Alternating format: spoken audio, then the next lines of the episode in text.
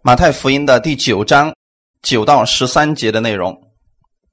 我们今天分享一个题目，叫“更新思想，迎接新的开始”。好，我们一起先来读一下这段经文：马太福音第九章第九节，耶稣从那里往前走，看见一个人名叫马太，坐在税关上，就对他说：“你跟从我来。”他就起来跟从了耶稣。耶稣在屋里坐席的时候，有好些税吏和罪人来与耶稣和他的门徒一同坐席。法利赛人看见，就对耶稣的门徒说：“你们的先生为什么和税吏并罪人一同吃饭呢？”耶稣听见，就说：“康健的人用不着医生，有病的人才用得着。经上说：‘我喜爱连续，不喜爱祭祀。’这句话的意思，你们且去揣摩。”我来，本不是招义人，乃是招罪人。阿门。好，我们一起先来做一个祷告。天父，感谢赞美你，谢谢你预备的时间，让我们一起能够在这里分享你的话语。当我们在诵读这经文的时候，我们在分享耶稣的时候，你在我们每一个人心里面来更新我们，让我们能够按照你的话语去生活。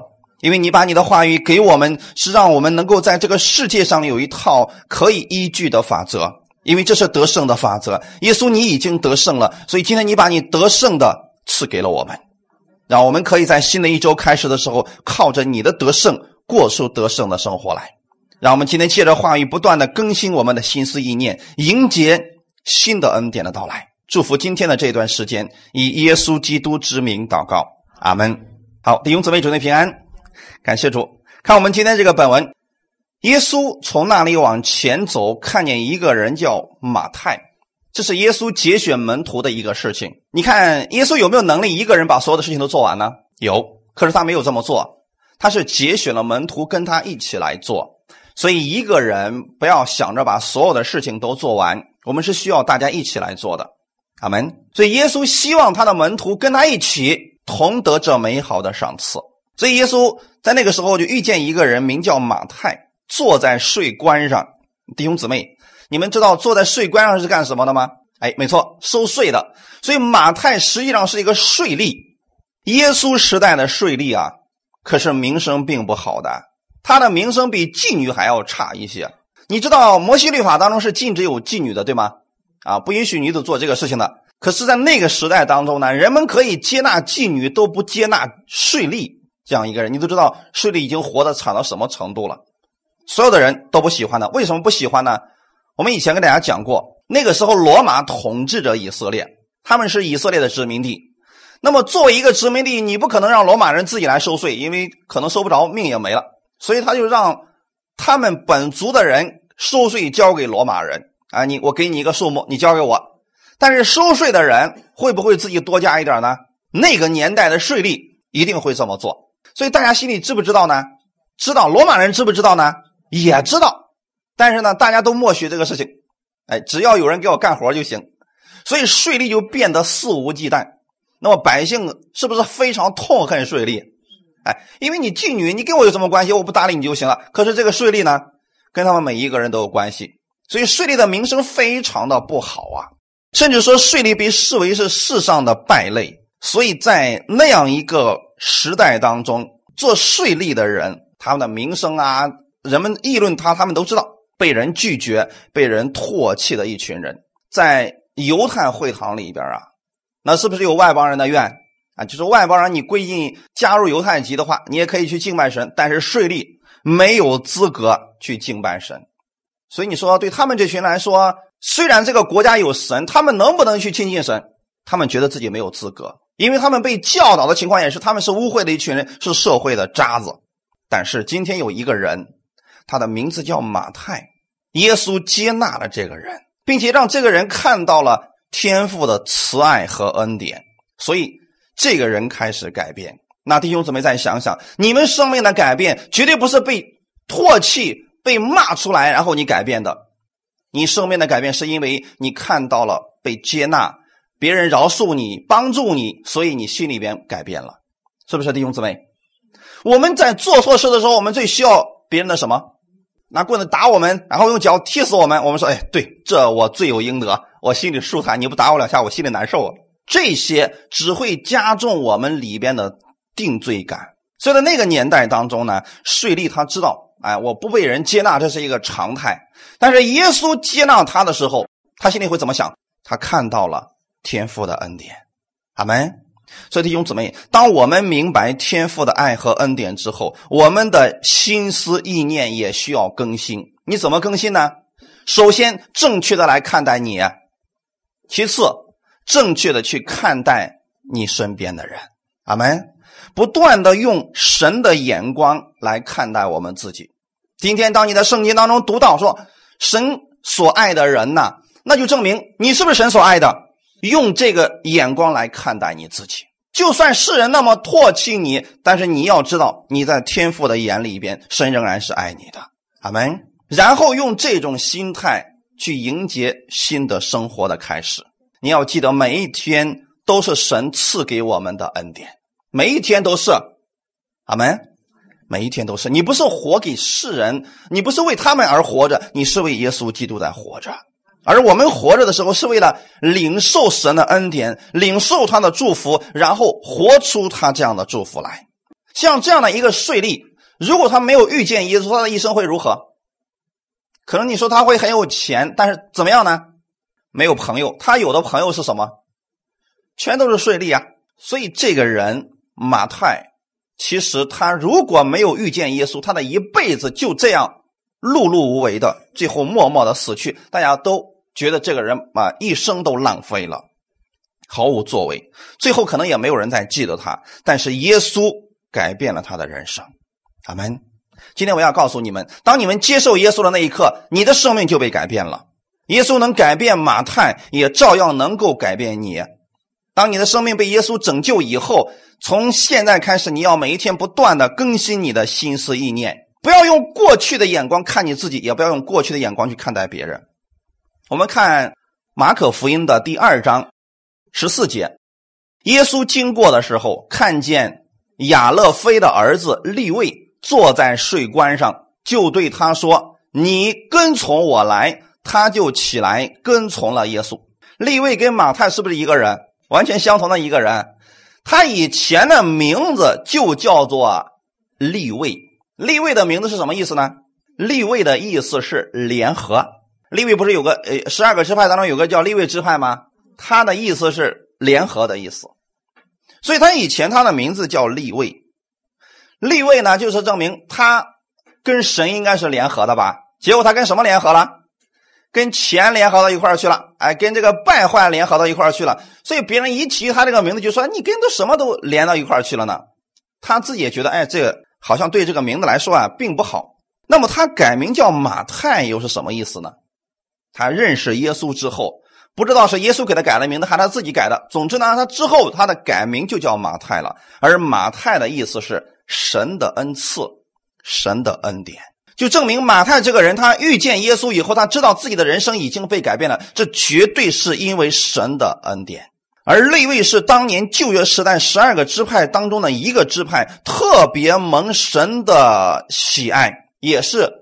专职去侍奉上帝的一群人，但是他的名字叫立位，很明显他名不符实。然后呢，他也没有在圣殿当中去服侍神，而专门去服侍马门了。大家知道马门是什么吗？钱财，证明他并没有珍惜神的恩典。马太他当时正坐在税关上，他就是看了来来往往的人啊收税这样一个事情，但是他内心知道这些。并不是他的满足，金钱满足不了他的心。我们为什么要这样去思想呢？你们弟兄姊妹想想看，如果当时马太很喜欢这份职业，他也不在乎别人说他什么，他就是为了挣钱，为了挣更多的钱，那么耶稣能把他叫走吗？所以我们千万不要说耶稣跟我们不一样，耶稣一句话，这个人就跟他走了。我们一定得知道，今天耶稣从来就不会强迫人的。耶稣会不会强迫你信他呢？不会。我们的天赋也不会强迫你必须去相信他，这是不是我们自己的一个选择？那么到底发生了什么事情呢？我们读四福音书的时候，我们知道耶稣在节选十二个门徒之前，耶稣就为这个事情祷告很久了。而在做这个事情之前，那天晚上他是祷告了整整一夜，他在做什么？主啊，你给我所预备的人，他在哪里呢？所以第二天的时候，我们看到很简单一个事儿吧，你跟从我，你跟从我，你跟从我，好，这些人全都跟着走了。神有没有预备好他们的心？早都预备好了。所以弟兄姊妹，我们要知道，其实天父都已经做好预备好这些人了，只是耶稣去收割而已啊。今天你觉得你传福音说啊，今天我一定要把这个人薅到让他信耶稣病。如果他是一个青的麦苗，你能把他薅走吗？你把他收割了，他也也没有生命了。你得怎么样为他祷告，让他的生命成熟，都已经成为金黄色的果实了。这个时候他希望的是什么？收割。你过去一叫，哎，他信耶稣了。所以你能说这是你的功劳吗？不是，神早都已经预备好了。所以你弟弟兄姊妹，你们可以想到想象得到吗？神让我们去传福音，让你碰到有一些人很容易就信耶稣了，那不是你的功劳，不是你能力比较好，口才比较好。而是你给他讲耶稣，他心里面一直想找这样一个我们所说的归宿，或者说想找这样一位能够依靠的对象，而你恰恰告诉他了，他接受了而已。阿门。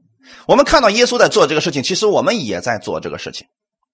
那么，我们从马太的角度去想想，马太为什么会放下现有的一切去跟随耶稣呢？其实他知道。这些并不能满足他，他早都想要去换一个事情做一做了，只是不知道做什么。也许他在心里边也曾经祷告过：“神呐，我很想去敬拜你，我也很想去服侍你，可是我怎么做呢？”他能不能进圣殿？进不了，就因为你是税吏，人家不要你。那么更不用说去服侍神了吧？所以弟兄姊妹。很多的人，其实很多的灵魂现在正在等待着我们的收割，而我们做的事情是什么呢？把耶稣告诉他，告诉他天父爱他们，告诉他们今天耶稣为他们做了什么，这个灵魂回转过来了。其实你知道有多少人，他们也在像马太一样，虽然你别看他们，呃，虽然说你说啊他们衣食无忧，看着挺好的，实际内心的需求你们谁都不知道，而神已经预备好这个灵魂了。哈利路亚！所以你们能够遇见耶稣，千万不要说：“哎呀，我当时我可虔诚了，我就寻求神，那里有真神，我就找着他了。”那不是你找着耶稣的，是耶稣来找着你的。哈利路亚！所以当时我们看到马太是坐在税关上，他一直在等，一直在等，我该怎么办？这就是神的呼召。神的呼召是什么意思呢？你愿意，神也愿意，两个哎一碰撞，这个事儿就成了。我们也可以说，这是一种预言和先知的工作，什么意思呢？你比如说，此时此刻的马太，他心里面一直想：哎呀，上帝啊，其实我早都厌倦这个工作了。你说每天就收这个钱，贪污点钱，我的一辈子我不想这样活着，我想去服侍你。也许你们中间会有一些人会有这个想法，可是呢，你一直没有出路，你一直不知道怎么做，你也不知道神能不能接纳你。你一直在等待着这一天的到来。你说主要我不我不知道怎么做，但是呢，我愿意去跟随你，是不是我们自己心里面的一个想法？那么突然有一天，一个先知过来告诉你说：“来跟从我吧，跟我一块去传福音。”你那个心里边啪，当时就是那种力量，你让你可以放下所有的一切，跟着他走。这才叫做神的呼召。阿门。现在大家明白了吗？一个是什么呢？你特别想去服侍神，结果呢？那么来了一个先知说了：“神都让我告诉你了，多贪点钱给教会。你觉得这是神来的吗？不是啊，那一定不是从神来的。阿门。因为你心里想的是我要去服侍他，我不想再做这个活了。而神给你的一定是恰巧符合你心里的，这是从神而来的。阿门。所以弟兄姊妹，当你们遇见失败的时候，不要灰心，只是可能说那个麦子还没熟，你再等他一段时间。”所以，当你传福音的时候，一个人接受的时候，你也不要把功劳归在你的身上，因为那个买的已经熟了。而耶稣做的事情就是这个事情，他节选的十二个人其实都在等着，只不过其中有一个人他想做却不信，大家明白了吗？啊，他没有信而已，但他愿不愿意做这个事呢？愿意。这个世界上有没有这样的人存在呢？也有。这个人不信耶稣，可是可热心的把人往教会里弄了。他有问题，哎，那你就去去寻求耶稣吧。人家说你信不？我不信，但你可以去信。所以有些人也很热心的呃为耶稣做见证，但是他不信耶稣。所以我们知道，其实神在使用各式各样的人。哈利路亚。所以我们再回过来讲讲马太，他坐在税关上，可能呃漫无经心的就就觉得说，我现在就在浪费我的时光，我到底该怎么办？我想去服侍神，可是人家都不要我，我怎么办呢？突然他听到一个年轻人说：“立位，你跟从我吧。”他回头一看，哇，原来是耶稣。弟兄姊妹，就在那一瞬间，这一声的呼唤。让马太放下了他所有的一切。我们现在想想，可惜不可惜？哎，有人说好可惜啊，那都是钱呐！你就那么忍心把钱扔下来，直接就跟着耶稣走啊？可是，在马太的心里面，钱重要不重要呢？已经都不重要了。马太虽然没有像耶利哥城当中的税吏长撒该一样对说：“主啊，我愿意把我的钱的一半分给穷人，我若讹诈了谁，我就还他四倍。”虽然马太没有这样做。但是我们知道，他听到主耶稣的呼召之后，他马上就从税关上下来，跟从了主耶稣。其实是立马的啊，不是说我回去先考虑两天再说。看路加福音第五章对这段经文的一个解释。路加福音第五章二十七到二十八节，这事以后，耶稣出去看见一个税吏，名叫利位，坐在税关上，就对他说：“你跟从我来。”他就撇下所有的，起来跟从了耶稣，就证明中间有没有犹豫，有没有等一等，想一想，考虑一下这个事情。这说明了什么事情？他早都准备好了。我们其实也在等这样的人，我们也传福音的目的就是等这些熟了的能够回到天父的怀抱当中。好们，其实很简单，弟兄姊妹。所以今天你看到，你可以别人传福音，别人不接受的情况下，你没有必要灰心，也没有必要去失落，因为时候还不到而已嘛。其实这个就是马太的悔改。有很多人就认为说，悔改一定是有一个外在的一个极其伤痛的表现。我们过去听的悔改的意思是什么呢？那就是一定要哀声痛哭，对过去所做的所有的一切都说出来，然后说：“主啊，我不是个东西啊！你看我做过去做了这么多事啊，我对不起你啊！我从今以后一定洗心革面，重新做人。”请记得，如果真的是这么说的人，可可能心里边还真的不愿意去重新做人呢。而真正的悔改，它不一定是表现在外面的，但是里边一定是改变了。阿门。马太的悔改，大家看见了没有？从税关上下来，跟着耶稣，这还不算悔改吗？有人说不对，这马太哪能算悔改？他还没认他的罪呢，他还没跪下像彼得那样，主啊，我是个罪人，离开我。但能不能不这么古板呢？所以很多人一直一直认为说，我们得天天讲悔改，那就得那个样子，那才算是悔改。马太有没有悔改？他已经悔改了，他并没有延迟，他是立刻就跟随了主耶稣。当耶稣来找马太的时候，知不知道马太的一切？知不知道他过去贪钱的事也知不知道别人看不起他？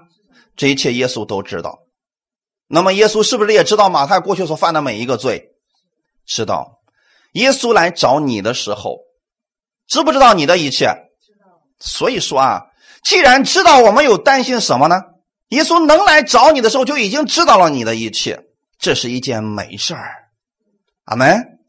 不少人就认为说神来找我，他可能不知道我的一切，那么我就向他说一点吧。所以有些人就特别想在耶稣面前表现的好一点特别想在天父面前表现的好一点然后以此让天父来接纳他。他说了：“我表现好一点听话一点天父就爱我了。”其实他应该坐在人面前，对吗？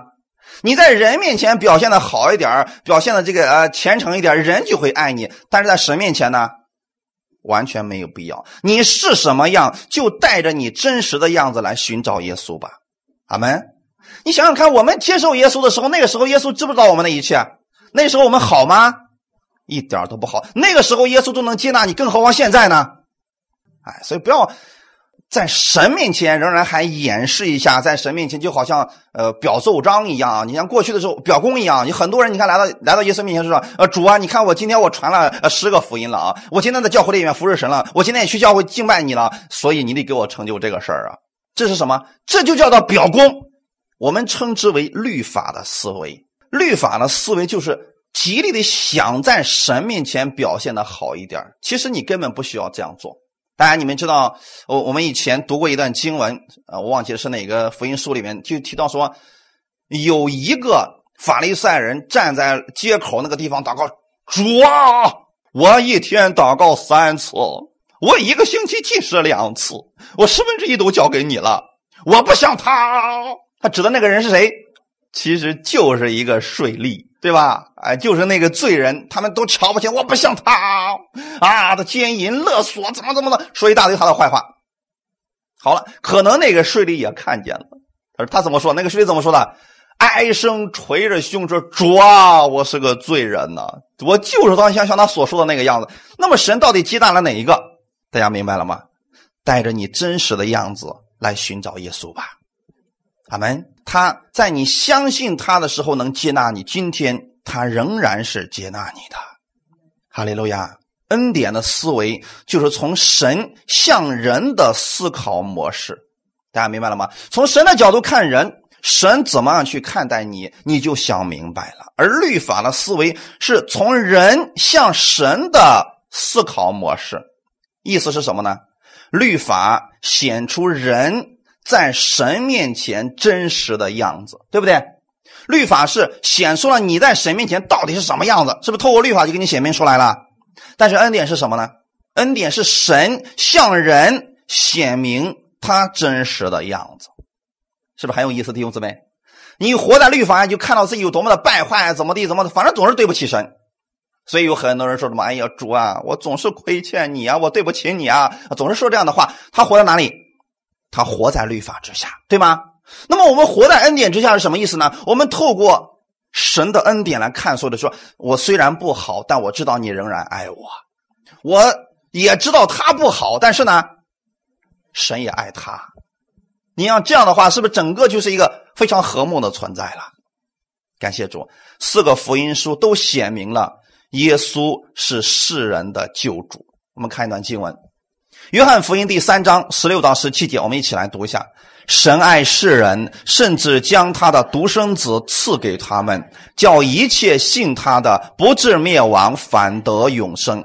因为神差他的儿子降世，不是要定世人的罪，乃是要叫世人因他得救。阿门。很多人总是嗯觉得说啊，约翰福音三章十六节讲的实在是太好了。但是很多人只是把它背过了，却并没有去反复思想这段经文真实的意思是什么。神爱什么人？这个世人包括什么样的人？所有的人，是不是所有的人？包不包括你在内？也包括你的仇敌吧？哎，包括你讨厌的那个人吧？他都全部包括在内。神爱世人，当神爱这些世人的时候，这些世人是罪人还是义人？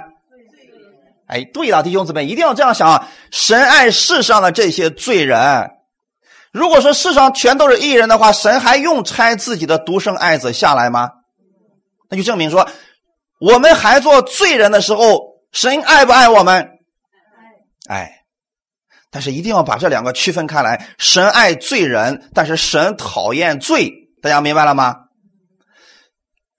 这两者是有区别的啊！神爱罪人，是神爱你这个人。神厌恶罪是神讨厌你去犯罪，那么神希望你干什么？活出他的样子来嘛，是不是这个意思？所以他让自己的独生爱子，甚至将他的独生子赐给他们，叫一切信他的不至灭亡，反得永生。这句话又是什么意思呢？如果我们是罪人的话，我们的结局是什么？灭亡、死亡，对不对？但是现在神把耶稣赐下来，叫一切信他的不至灭亡，反得永生，就证明耶稣做了一点事儿。什么事儿？他把我们身上有一些东西给解决了。什么解决了？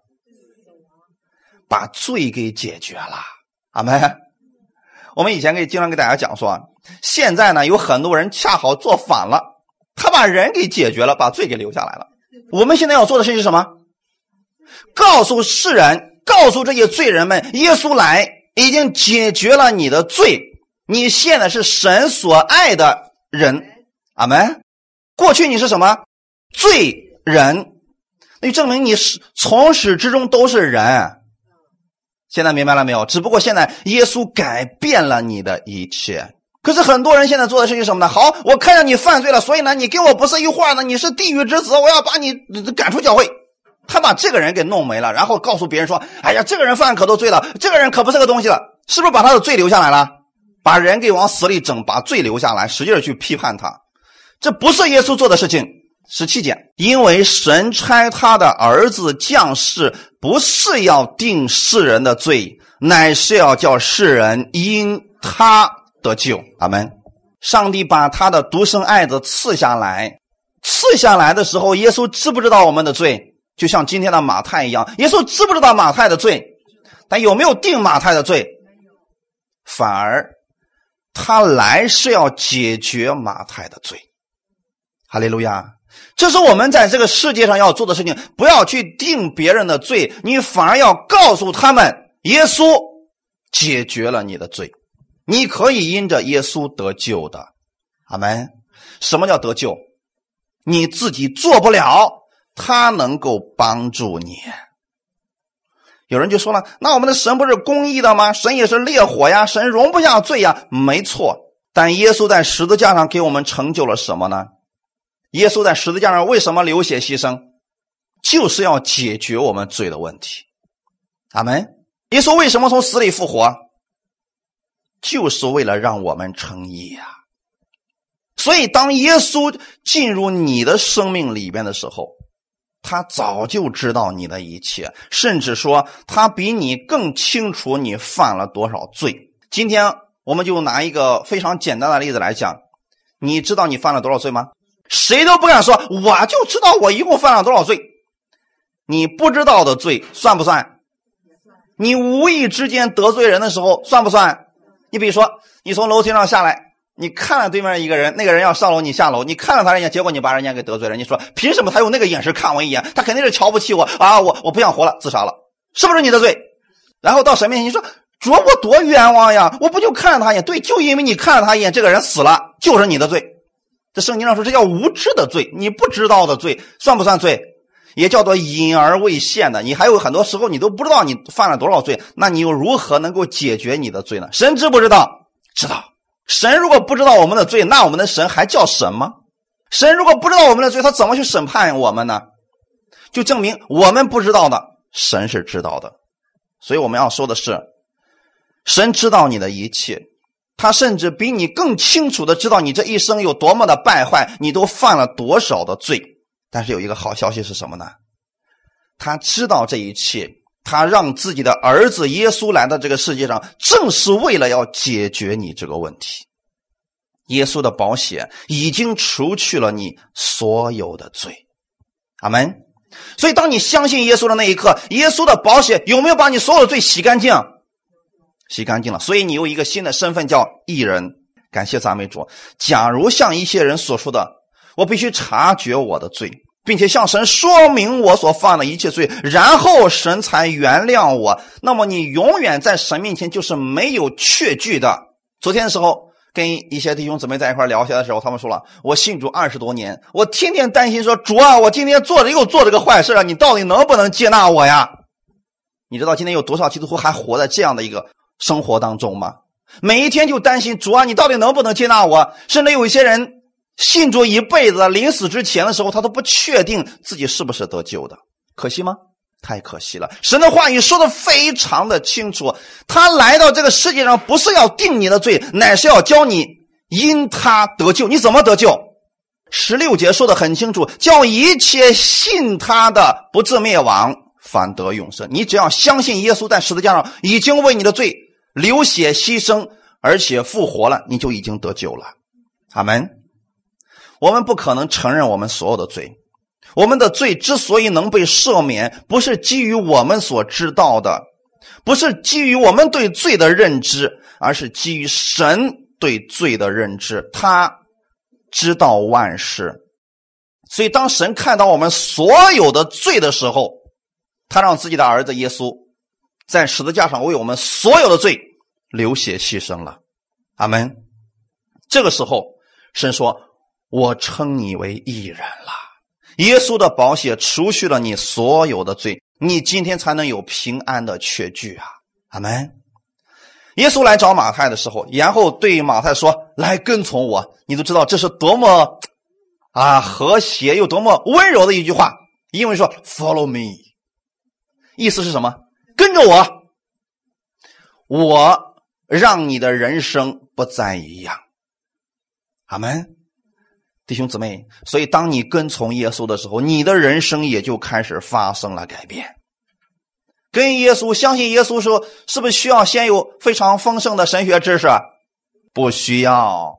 所以今天如果有人告诉你说：“哎呀，你知道三位一体是啥吗？啊，你知道系统神学是啥吗？你知道呃什么这个主义那个主义吗？”你说我不知道，那你就不得救。这证明什么？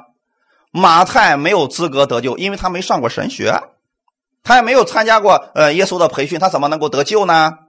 但是马太此时此刻有没有跟随耶稣？圣经上说的很清楚，信耶稣你就得救了。阿门。感谢赞美主。跟从耶稣的条件非常的简单，你不必说我读完神学或者参加完圣经课程，我才能跟随耶稣，才能信耶稣。跟从耶稣，我们每一个人都可以。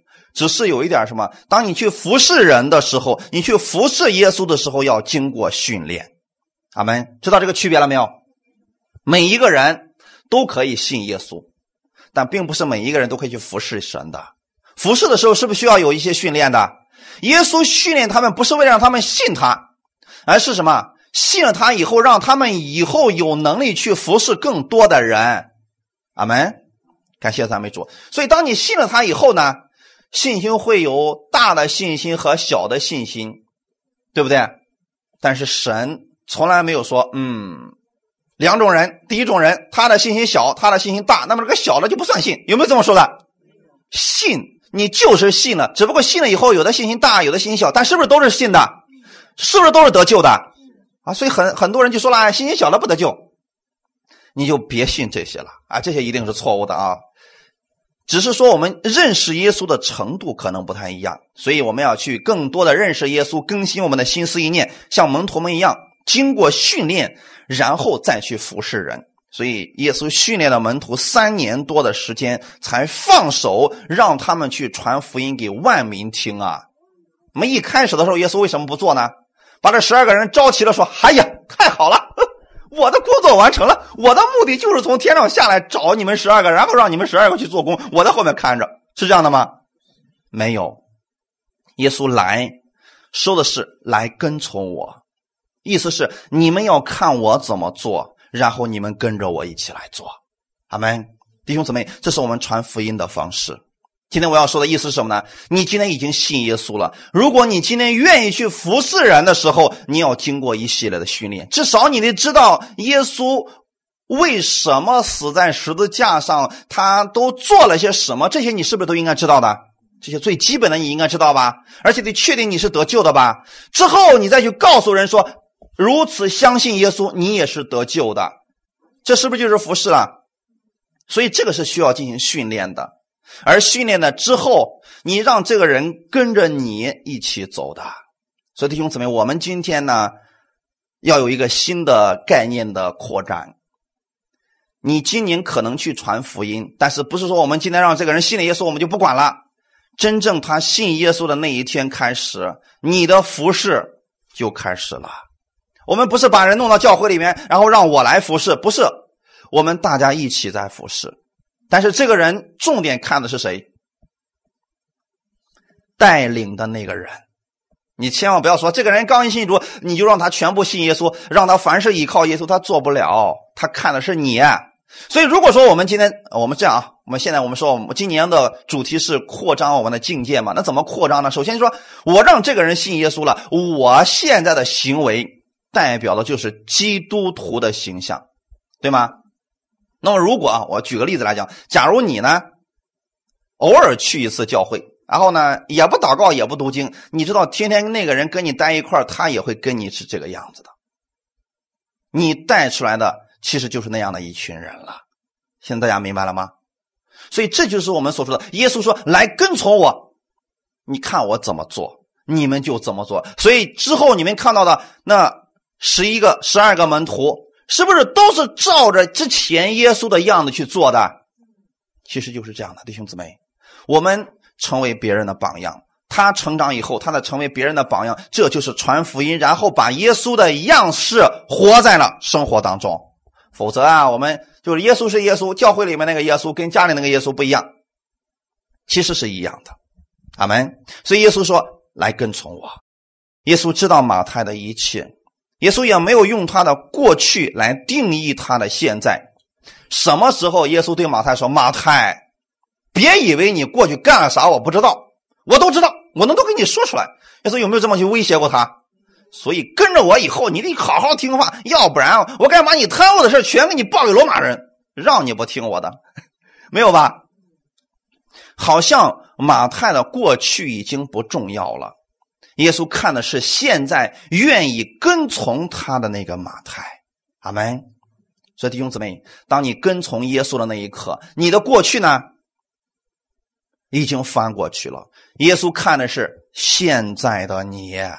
阿门，是现在的你，所以圣经里面告诉我们是，他就起来跟从了耶稣，然后呢，他就请耶稣来吃饭了。那么耶稣在屋子里边坐席的时候，有好些税吏和罪人都来了，这是什么原因？你可以把这个看作是神的恩典以及神的接纳。现在大家明白了吗？就证明说，当时的税吏有没有人嗯搭理他们的？有一个，但凡有一个正常的犹太人能去他家里吃饭，对于这群税吏来讲，这都已经是他们最高规格的一个恩典了呀。更何况现在耶稣去他家里边，当时耶稣还是哎还是不错的一个人啊，大家都觉得这个耶稣还是很好的，因为耶稣讲到是不是有很多人被吸引过来的？此刻耶稣去了马太的家里边，结果去了一串全都是税吏。全都是罪人。那么，对于这样的一群人，你该怎么对待他？这群人的行为如何？不好。然后呢？呃，在这个世上的名声如何？也不好。你能不能接纳他们呢？对我们来说难啊，这个太难了。如果有名声的人、有威望的人，我们能不能接纳他？呃，我们当然能接纳。我们巴不得过去给人家提个鞋干啥了。可是呢，现在这群人。很明显，这群人可能给你带来的不好的名声。你跟他们在一块别人会怎么说你？你也是这一类人呢，是不是这样的？有好些税吏和罪人都来了。其实这就是恩典的力量，恩典会吸引罪人悔改转向耶稣。阿门。有好些税吏和罪人来了，跟耶稣的门徒们就一起坐席了。十一节。马太福音第九章十一节，法利赛人看见，就对耶稣的门徒说：“你们的先生为什么和税吏并罪人一同吃饭呢？”弟兄姊妹，那关这群法利赛人啥事儿啊？跟他有关系没有？所以你就知道，法利赛人不干正经事儿，还多管闲事儿。你知道这个世界上这样的人多不多？你说你有那个劲儿，有那个攻击别人的劲儿，你去传福音也好啊，不去。啊！天天告诉你，我看你这个地方不好，你像异端，你怎么做的不好？你跟谁谁待在一块，你也不是个东西，就天天干这些事，是不是跟法利赛人的事情是一样的？那么好，弟兄姊妹，法利赛人为什么会这个样子呢？其实我们所我所说的啊，他是挑拨离间。你看啊，我给大家来讲一下。你说法利赛人能不能找着耶稣，亲自来问耶稣？可不可以？他可以直接找到耶稣说：“耶稣，你为什么跟这群税吏一块吃饭？可不可以这样问？他有没有问？他问的是谁？门徒们呢？其实这就是人与人之间挑拨离间最厉害的武器。我有啥事我不直接告诉你，我找你的门徒，我找你的朋友去说。然后，如果你的朋友对你本身就有点意见，那好了，正好找到共同点了。今天也是一样，很多人对你不满意，不直接跟你说，他们通常去跟其他人说。而耶稣现在就在现场，他们却去找了耶稣的门徒，说：“你们的先生为什么和税吏并罪人一同吃饭呢？这样最容易造成误会，造成人与人之间的不和睦。”在这群法利赛人的眼里边，马太就是一个污秽的人，是一个有罪的人，而这群人都是一群有罪的人。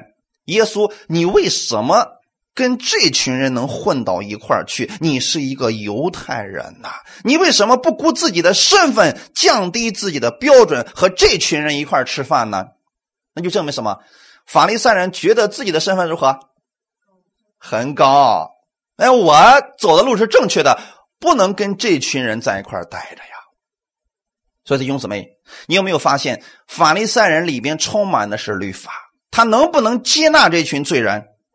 反而他定了这群人的罪，对不对，弟兄姊妹？所以我要告诉大家，要扩张你们的境界，要透过耶稣的眼去看所有的人和所有的事儿。哈利路亚！就算这个人现在行为不好，你不要去定他的罪，你要告诉他，耶稣可以改变他。阿门。而法利赛人为什么用？能够用这样的一个结论来批判他们呢？因为法利赛人他们用过去的眼光在看着马太。马太过去是不是曾经做过这样的事儿？哎，比如说收受贿赂啊，压榨穷人啦，他确实做过。可是现在的这个马太呢，他已经悔改了，是不是已经不一样了？可是法利赛人用的是什么？昨天的过去的眼光在看一个人，其实这叫做律法的心态。这种心态会造成人与人之间永远不和睦。那你们有没有这么想过一个人呢？比如说今天看到一个人，切，过去这个人曾经干过啥啥啥啥啥，你能列举出来一堆。现在突然得出一个结论，不是好人，你都忘记了新的一年都开始了。这个人是不是已经每一天都在改变和更新当中了？而我们在耶稣基督里边呢，千万不要用这种心态和眼光去看你的弟兄姊妹，他们每一天都在被耶稣改变当中。哈利路亚！所以你的心胸要扩大，要扩张你的境界。别人用过去的眼光来看现在的你，呵呵一笑就可以过去了。阿门！嘿，感谢赞美主啊！这是法利赛人，他们用过去的眼光在看现在这个人，永远看出这个人是有问题的，所以他们认为，哎，这个马太也不是什么好东西。耶稣，你不应该跟这群人混到一块儿去。还有个什么原因呢？法利赛人自以为是，把自己当做标准了。今天在教会当中，如果我们把自己当做标准去评判、审判别人的时候，这是很危险的，因为久而久之，你已经十分的骄傲了。因为他们觉得说耶稣啊，怎么说你一直在讲这个信息，我还觉得挺好的，你为什么跟他们混到一块儿去？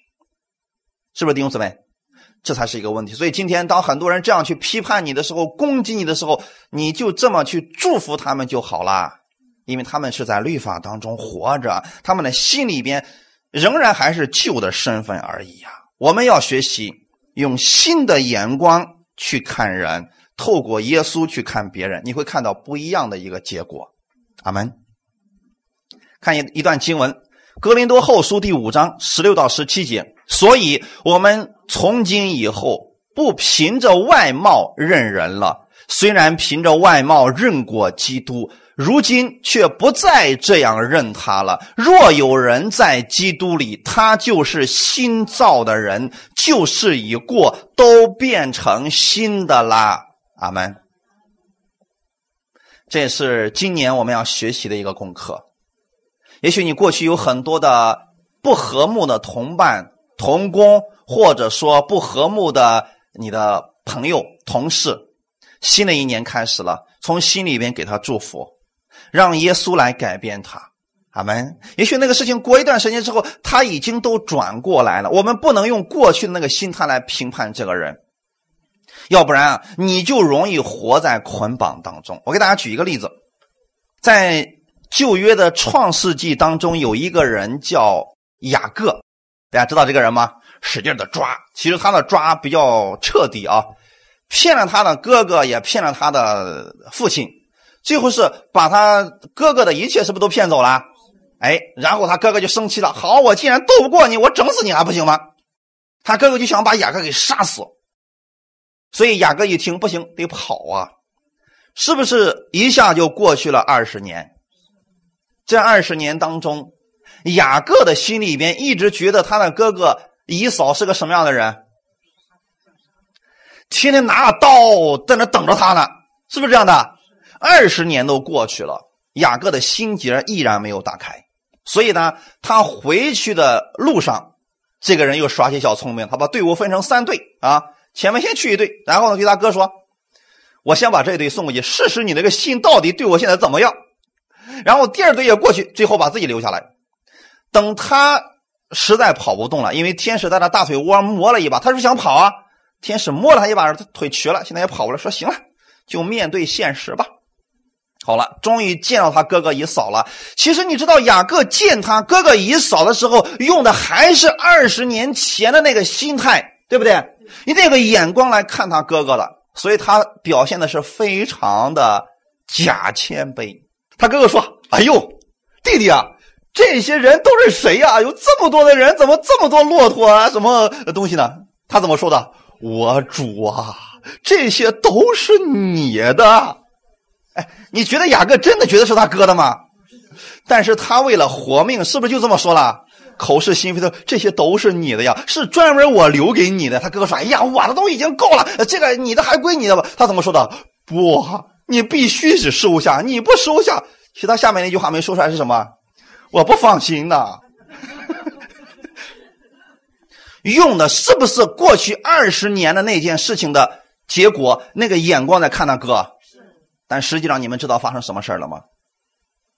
以扫的心早在很多年前都已经被神给改变了。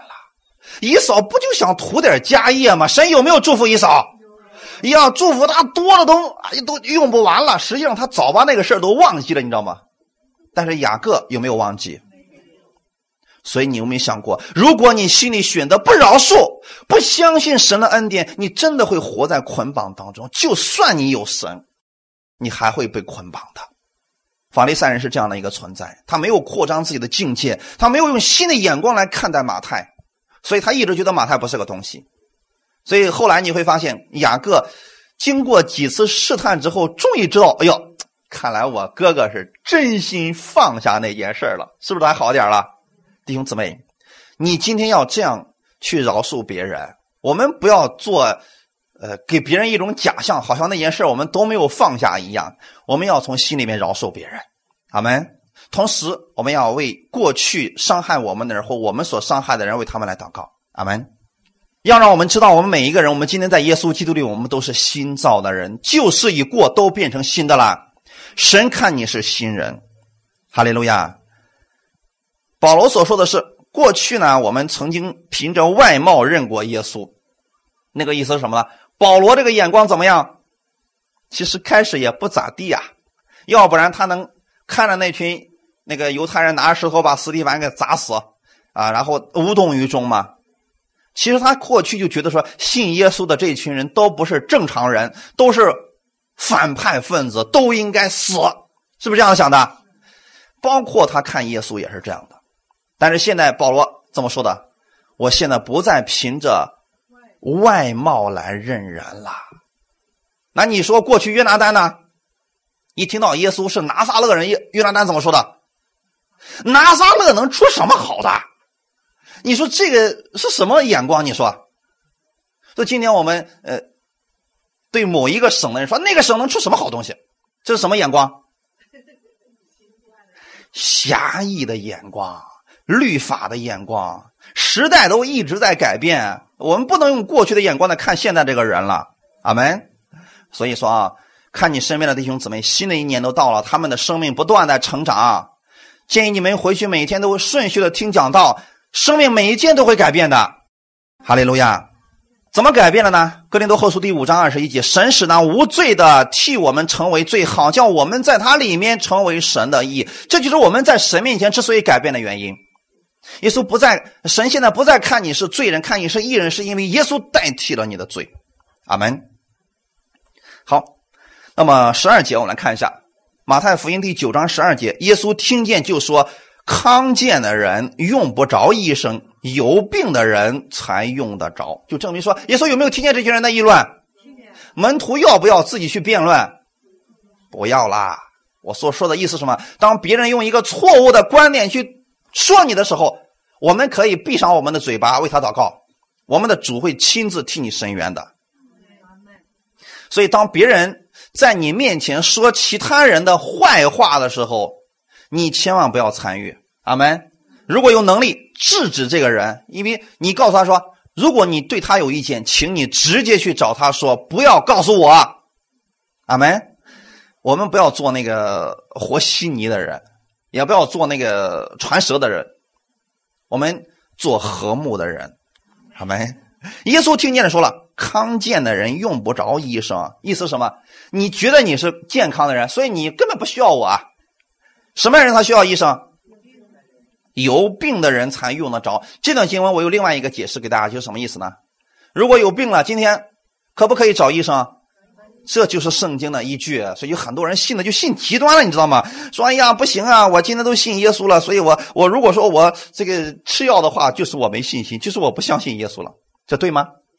不对，弟兄姊妹，这是极端。如果你祷告之后，听好了啊，我给大家一个建议啊。如果你祷告之后心里还是担心，还是想去吃药或者想去看医生，怎么办？没错，就去吧，这就对了。因为健康的人不需要医生，你觉得你现在身体上有病需要医生，就去找医生吧，不要紧。这是亲自是耶稣说的，阿门。其实耶稣看这群法利赛人有没有病啊？在灵里面，他们都是生病的人，但是这些奇怪的是什么呢？这些人非得装作自己是一个健康的人，这才是麻烦事儿。如果你是一个病人，你非得装作自己没事儿，在神面前就是可恶的，你知道吗？明明你是个罪人，你非得装作是一个义人，你说神能看不清楚吗？是不是觉得就是个假冒伪善的人了？那么同时反过来来说。神现在有没有称你为艺人？如果你装作自己还是个罪人，也是假冒伪善的。大家明白了吗？所以你是什么，你就活出你的样子就好了。是病人就来到耶稣中间，主啊，我得病了，求你医治我，可不可以啊？你不明明身体上有病，说主啊，我可以装作我是没有病的，那你这个苦自己受着好了。我们不要活在谎言当中，我们是。随着耶稣基督的话语不断的更新我们自己，这个不是谎言。我们活在信心当中，这个不是谎言。比如说，今天我们身体上有病，有病，我们说了，奉主耶稣的名，我相信耶稣已经医治我了，这不叫谎言，这是你的属灵里边已经看见你得医治了。但是你没有祷告，你说没事我就当做我没有得病，这是骗子。大家明白了吗？一个是信心的宣告，一个是真的呃安慰自己。而世人没有耶稣的情况下，只能怎么做？安慰自己，安慰别人，没事儿啊，这个病啊，也许没有问题啊，熬一熬就过去了，是熬一熬就过去了吗？但是在耶稣面前，你不需要熬一熬，用耶稣基督的能力向他祷告，向他祈求，是能改变你的生命，不让你去熬的。阿门，相信就可以了。哈利路亚，他会赐给你力量来胜过这些问题的。哈利路亚，新的一年已经到了，不要再用过去的失败的眼光来看你现在了。阿门。因为你去年的失败不代表你今年还是失败的，你过去的失败不代表你将来一直都是失败的。在耶稣基督里边，你可以期待有一个很美好的未来。阿门。所以最后一段经文。马太福音第九章十三节，耶稣就说了：“经上说，我喜爱连续，不喜爱祭祀。”这句话的意思，你们且去揣摩。我来本不是招义人，乃是招罪人。耶稣引用了一段经文，说：“我喜爱连续，不喜爱祭祀。”意思是什么呢？你们献祭是没错，可是呢，献祭最后没有神了。不把神当神，你献再多的祭物我都不喜欢，因为心里面没有怜悯。现在法利赛人是不是心里面没有怜悯？瞧不起这群人嘛，看看低了这群人嘛，所以他们心里没有连续的。耶稣说：“这句话的意思，你们且去揣摩吧。耶稣说：“我来了，不是招义人。为什么耶稣来不是招义人？太对了。如果这个世界上有义人，耶稣来说我就找义人来了。因为这个世界上根本就没有一个艺人，对不对？所以耶稣说我来是要招罪人。可是问题是什么呢？刚才我们提到说，有一群罪人，他装作是艺人，明白了吗？他不承认自己是罪人。”所以我们现在还是那句话：如果你要接受耶稣，首先你要承认你是个罪人，而耶稣来就是要呼召你，让你跟随他，然后改变你的身份。耶稣为罪人流血牺牲，为他们复活，使他们称义。当我们称义之后，我们不再是过去的那个旧的人，我们是新造的人，生命已经不再一样了。所以你的眼光也要改变，不要用过去没有信耶稣的那个时候的眼光来看现在的你，也不要用。去年的那个你来定义现在的你，阿门。同样的，也不要用别人的过去来评判别人的现在。哈利路亚！我们每一个人每天都在被神更新当中，耶稣也希望我们用新的思维来迎接新的开始。我们一开始讲到立位的意思是联合，他现在跟耶稣联合了，所以他的生命就开始被彰显出来了。阿门。就像我们过去呢，我们。是野葡萄，是野橄榄。我们现在被接到了主耶稣的这个葡萄树上。从现在开始，只要你跟耶稣联合了，你的生命就不再一样了。你不会再结出野橄榄或者野葡萄了，你会结出丰盛的好吃的果子来。哈利路亚！因为你联合的对象已经改变了。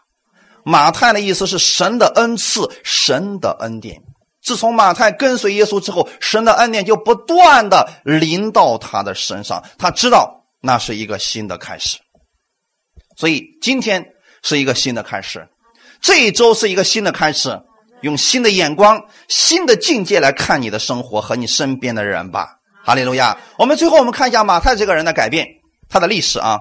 马太在犹太人当中是传道时间最长的一个，十五年之久。其他的门徒传一段时间。都被逼迫的离开了，唯有马太一直是在对着犹太人传福音，所以马太福音的主要的写作对象是针对犹太人。后来呢，他也转到了外邦人当中去谦卑服侍主去了。啊，别的福音书里面，就刚才我们读的里面说他是亚勒菲的儿子利位啊，他的人生有什么不一样呢？就是因为遇见了耶稣，他的人生。完全都被改变了。到后来的时候，他走遍非洲各地去布道，当然了，也为耶稣献上了生命。但是在他所写的福音书，特别是马太福音书当中，你会发现他没有丝毫吹嘘自己的意思，因为他知道，如果不是耶稣，我的生命一塌糊涂。他把耶稣的教训记了下来，你们要去使万民做我的门徒，他自己忠心的去遵行了。我相信耶稣能改变马太，也能够改变你。你要用耶稣的眼睛看你现在的人生，在他没有失败，他可以帮助你的人生活着活得完全不一样。阿门。最后，我们一起来读一段经文，然后我们就结束。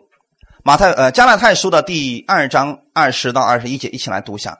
我已经与基督同定十字架，现在活着的不再是我，但是基督在我里面活着。并且我如今在肉身活着，是因信神的儿子而活。他是爱我，为我舍己。我不废掉神的恩义。若是借着律法得的，基督就是突然死了。阿门。一起来祷告，天父，我们感谢赞美你。我知道，当我相信你的那一刻，我的生命就已经归向了你。现在活着的不再是我，是基督，你在我里边活着。所以，无论我往哪里去，你都与我同在，你都帮助着我。今天我在肉身活着，是因为我相信你是神的儿子而活。你是爱我的，你会改变我的生活。今天是新的一周的开始，我也相信你会赐给我智慧，让我在这个世界上做世人的榜样。因为你爱世人，你来到这个世界上不是要定世人的罪，乃是要叫世人因你得救。我愿意把你这样美好的信息告诉给更多的世人。我不废掉你的恩典，因为我知道所有我现在的一切，我的生命、我的生活都是你赐给我的。你能改变我的生活，让我的生活越来越丰盛，让我的眼光也不再一样。每一天用你的话语来更新我，感谢赞美你，奉主耶稣的名祷告，阿门。